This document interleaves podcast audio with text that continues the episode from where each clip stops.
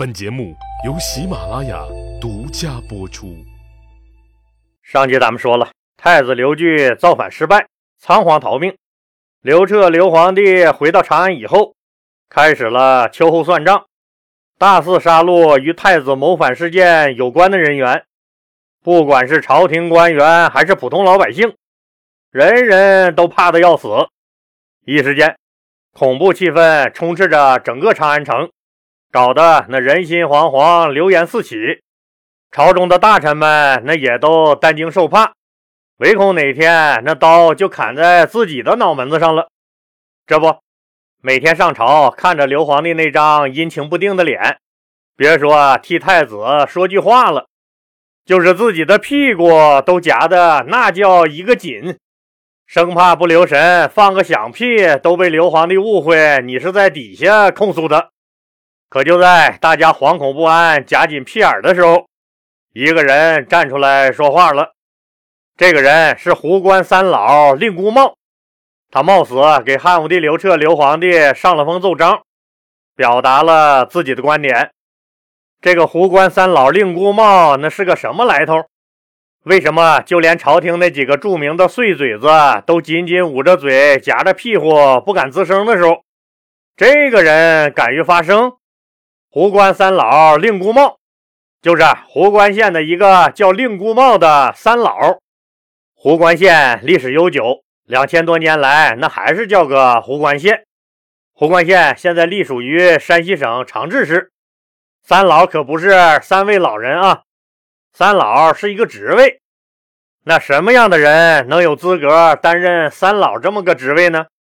那时候医疗条件不行。人的寿命也普遍偏低，一般三四十岁也就没了。想要担任三老，首先你得是五十岁以上的老人，这是个基础。更重要的是，你得有威望，能带领乡亲们一起为善，这样的人才有竞争三老的资格。三老这个职位，那可比考公务员难多了啊！一个乡里面才有一名三老。再从一个县的多位乡三老中选择一个最优秀的，那成为县三老。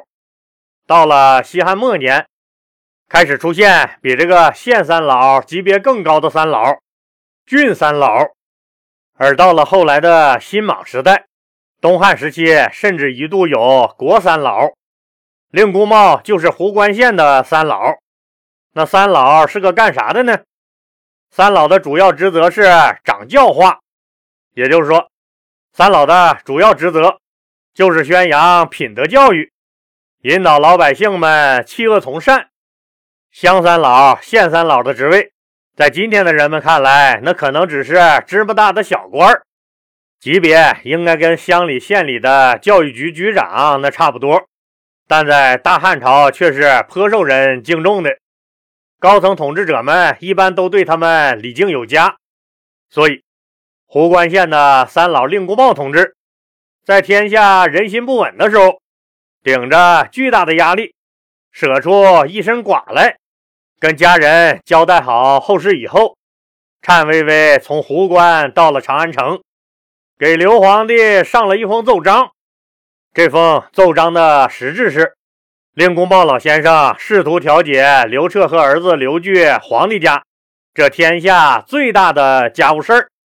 令老先生在奏章里说：“说我听说父亲就好比天，母亲就好比是地，儿子就好比是天地间的万物，所以只有上天平顺，大地安然，万物才能茂盛；只有父亲仁慈，母亲疼爱，儿子才能孝顺。”如今皇太子本是汉朝的合法继承人，将承继万世大业，执行祖宗的重托。论关系，又是皇上您的嫡长子。江冲那本是一介平民，不过是市井里的一个奴才罢了。陛下却对他加以重用，让他携至尊之命来迫害皇太子。他纠集一批奸邪小人。对皇太子进行欺诈栽赃，逼迫陷害，使陛下和太子的父子关系产生巨大的裂痕。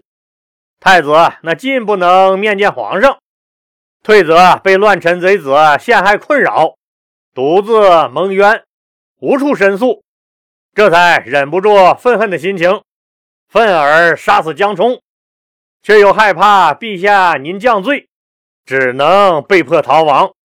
太子作为陛下您的儿子，擅自调动您的军队，不过是为了使自己免遭别人的陷害罢了。老臣觉得，太子能有啥坏心思呢？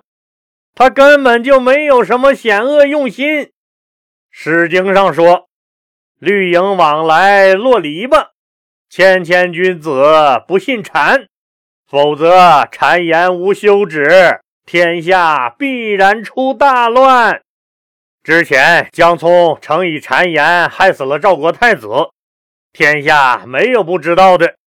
而今陛下不加调查，就过分的责备太子，发雷霆之怒，征调大军追捕太子，还命丞相亲自指挥，致使智慧之人不敢进言，善变之事难以张口。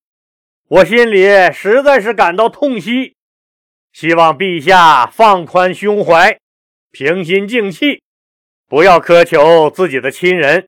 不要对太子的错误耿耿于怀，请立即结束对太子的征讨，不要让太子长期逃亡在外。我对陛下一片忠心，天地可见。如今我就在您的建章宫外待罪。如果您觉得我这些话冒犯了您，我随时准备献出我的生命。汉武帝刘彻读完这封奏章，大受感动，也有些醒悟了，但没有当场颁布赦免太子的法令。再说说太子刘据，带着两个儿子仓皇逃出长安以后，去哪儿躲藏，那是个大问题。太子刘据一时也没了主意，只能一路往东逃，逃到了现在的河南地界。到了胡县以后。实在是跑不动了，也不知道到底该再往哪儿跑了。爷仨就一脑袋扎进了全九里的一户穷苦老百姓家。全九里是个小地方，就是现在河南省灵宝市玉灵镇的狄董村这个连低保都没有的穷兄弟很靠谱。一听说太子被人陷害，立马义愤填膺的收留了落难的刘据父子三人。这地方倒是好，很隐蔽，可就是这哥们家那实在是太穷了，这一下子凭空多了三双筷子，不亚于朝他身上压了一座大山。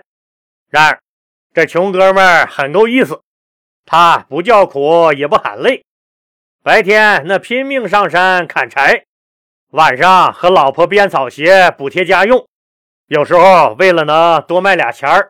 给太子他们爷仨吃的好一点，夫妻俩一干就是一晚上。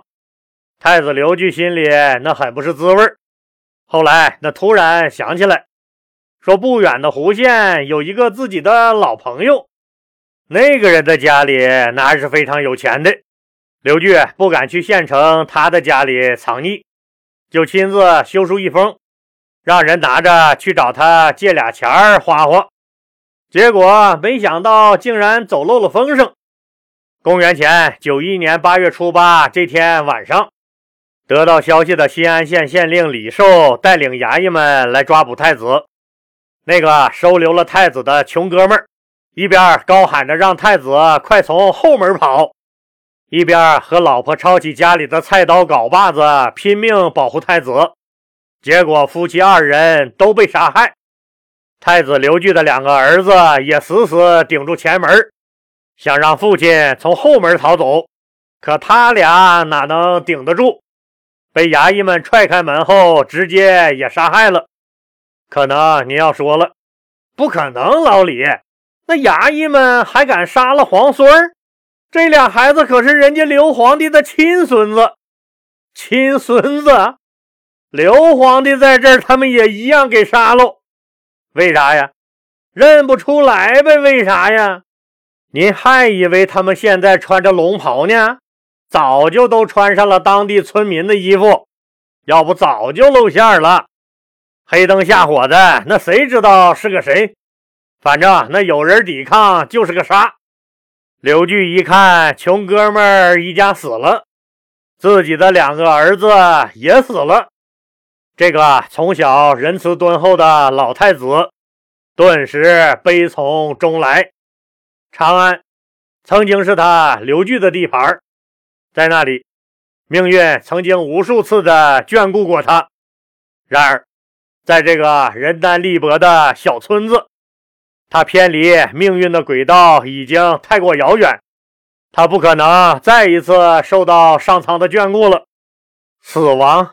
似乎从来没像今天来的这么突然，也从来没像今天来的这么猛烈。都死了，都死了，罢了，罢了，我不逃了。太子刘据用一块木板顶上了自己的房门，一根绳子把自己挂在了房梁上。他决定告别这个妩媚多情而又残酷冰冷的世界。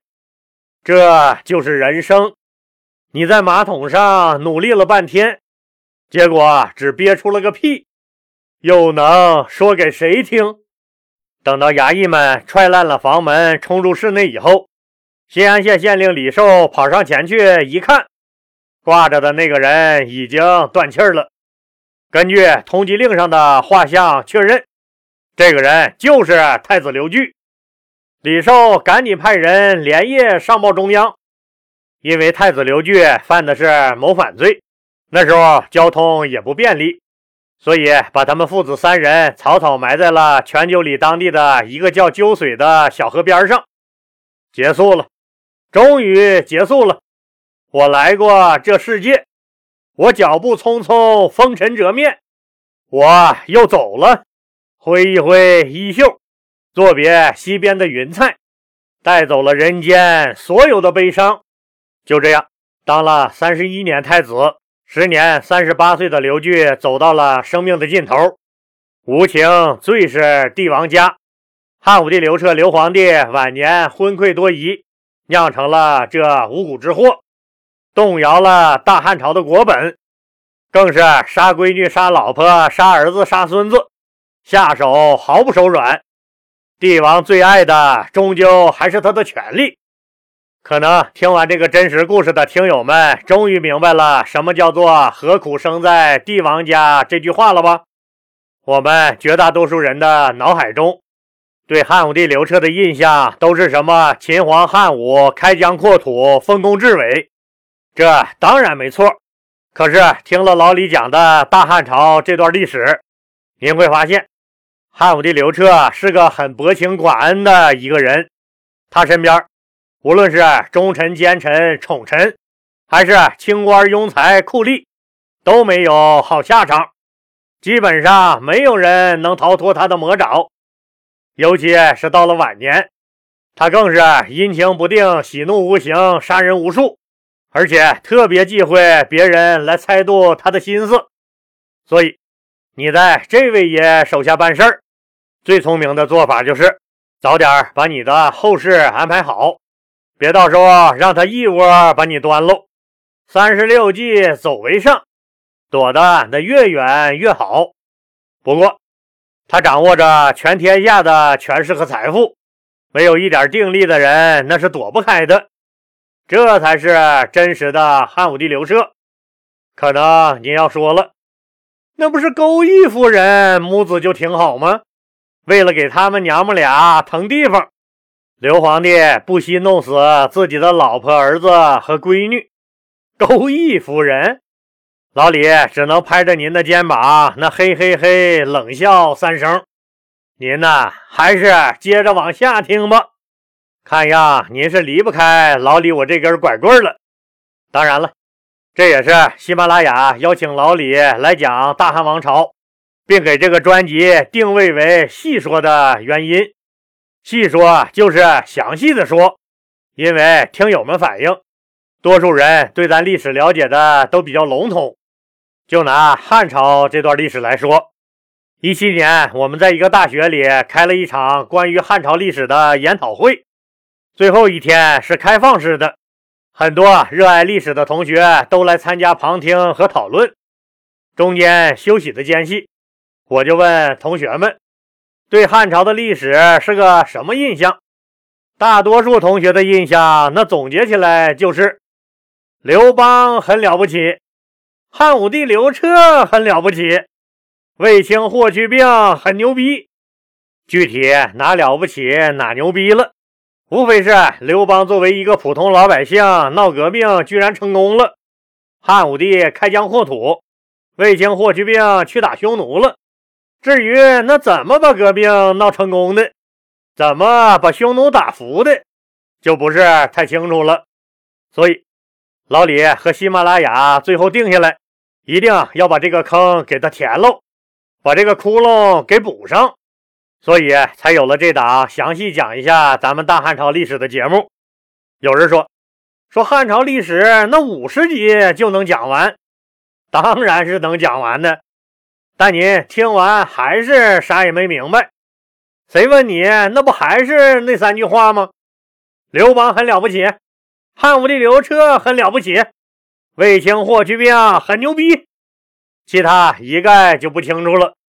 在老李的节目中，老李会尽量多引申讲点相关的历史知识，或者把他们放在西米团节目里给大家讲一讲，尽量让每一个人物都鲜活起来，都有血有肉有性格。我们祖先的这段历史那真的很精彩。好了，咱们说回故事。刘彻得到自己儿子的死讯以后，脑袋那嗡的一下子，心里这个恨呢。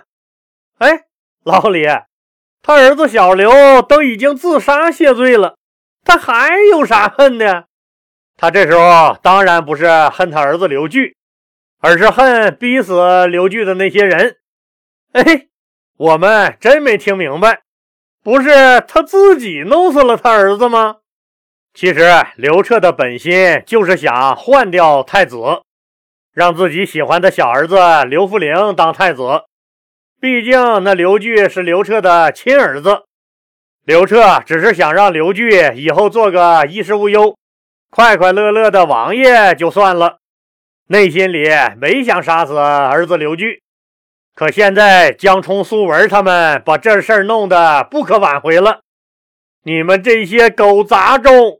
还我儿子！就在刘皇帝追悔莫及、懊恼的时候，有一个人在他的怒火上添了一把柴火。那这个人是谁呢？刘皇帝接下来又会怎么处理这件事呢？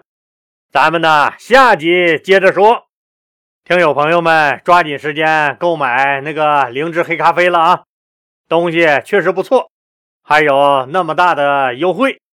另外，想要老李前三百一十四集无任何广告音频的，微信搜索幺五零四八幺九九五四四，添加老李的小助手一世繁华的微信，给他发个三十三元的红包。新米团成员只需二十元，再发一个您的邮箱，小助手就把整理好的三百一十四集音频节目给您发过去。因为这个商品具有可复制性，所以一经传输就不支持退款了，请您确定后再购买。多谢您的理解，感谢您的支持。